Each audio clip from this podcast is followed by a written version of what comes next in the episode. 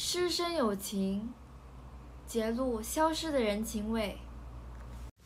消失的人情味，陈乐瑶同学，佳美老师，感到生活有些泄气，不能随心所欲，就想找你当一回笔友，将书信变成一个可以忽发奇想的好地方，跟你分享纠结的烦恼。现今的人情味好像已经消失得无影无踪，人与人之间欠缺感情联系。成为互相竞争的一群，弱者会被淘汰已是不变的定律。学校老师刚提及进大学是必经的旅途，因为会影响我的一生。那么，假如考不上，人生会否玩完？也因此，同学之间不愿意互相请教或解答疑问。成绩理想的同学更甚，他们害怕教懂其他同学后会被超越，因而萌生自私的心态。现在我觉得处理人际关系也是一件累事。究竟进大学真的会影响人生以后的路吗？还是我必须受限制于香港的教育制度而动弹不得？我真的很想在大学主修中史和视觉艺术，无奈学校以资源不足为由，不开办视觉艺术做选修科目。我很愤怒，我无法从打好基础的。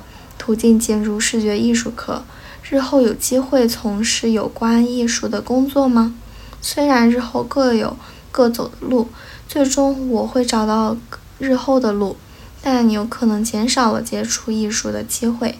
日后我可以当艺术家吗？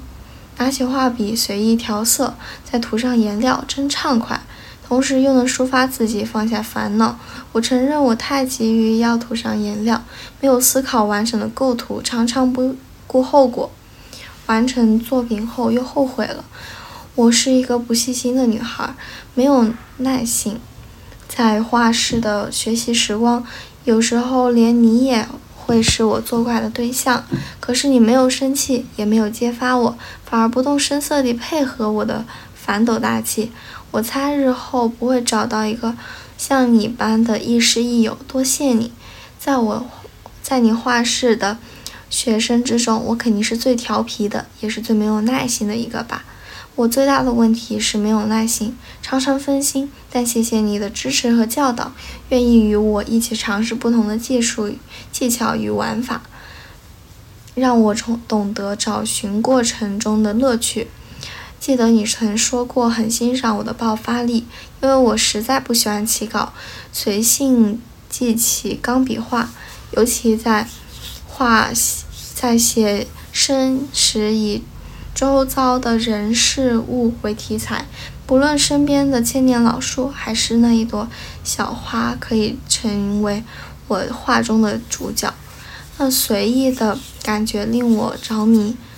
超现实派也是另一个令我释放自己的小天地，不用按常理与逻辑，也没有对错之分。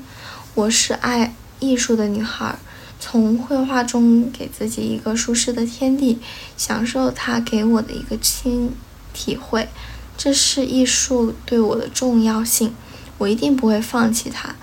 走笔至此，早已到了。